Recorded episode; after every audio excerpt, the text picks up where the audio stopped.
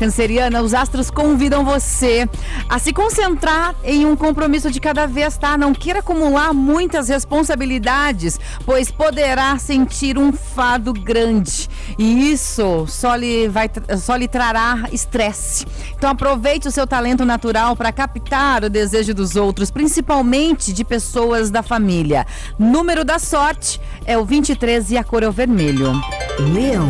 A segunda-feira está propícia para relações afetivas, Leonino. A compreensão e o companheirismo serão de extrema importância para o seu relacionamento ficar em harmonia.